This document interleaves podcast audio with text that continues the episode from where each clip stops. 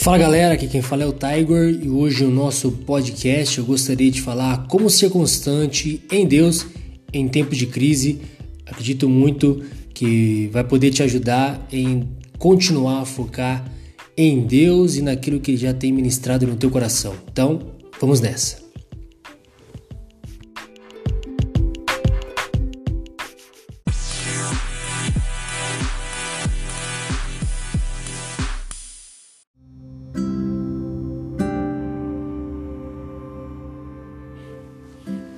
Bom, a gente está vivendo um tempo como uma geração em meio a uma pandemia, uma crise, na verdade, e, e com certeza é, não está sendo fácil para ninguém em questão de adaptação e assim por diante, em dificuldades, é, até mesmo desemprego. Às vezes isso não é só a realidade, mas você vê isso é, é nas notícias e obviamente isso não é bom mas os nossos olhos estão em um Deus que é bom. Bom, é, obviamente falando é, do Senhor, Deus é o maior interessado em saber o que se passa em seu coração e em seus pensamentos. Ninguém te entende melhor do que o próprio que te formou, e isso você nunca pode esquecer. A gente sabe que Satanás vem somente para roubar, matar e destruir, onde está escrito lá em João 10:10. 10. E a primeira estratégia contra você que Satanás vai querer é acabar com o seu relacionamento com Deus.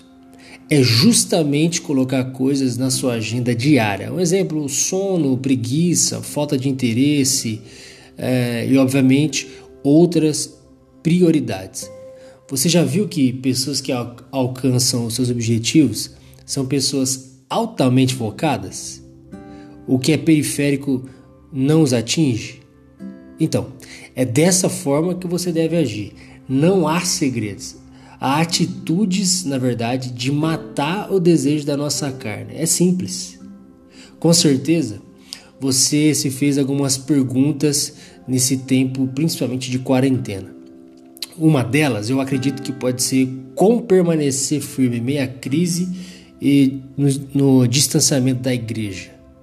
Bom, veja bem, não é sobre ir até um local adorar a Deus, mesmo que isso seja muito importante, mas é saber que você é a igreja. O Espírito Santo habita em você, ele quer se relacionar com você. Esse entendimento, Satanás está trabalhando com todas as forças para que você não tenha. É o momento de você se posicionar, focar e voltar para aquilo que Deus tinha falado com você antes da crise começar. Últimas duas coisas que eu gostaria que você soubesse. Dependa de Deus, dependa de Deus. Para de ser, para se ter tudo dele, é necessário o tudo de nós. Deus te abençoe. A gente se vê no nosso próximo episódio e em nome de Jesus que você possa viver muitos milagres neste tempo é, é, e prosperidade em todas as áreas da sua vida. Um abraço!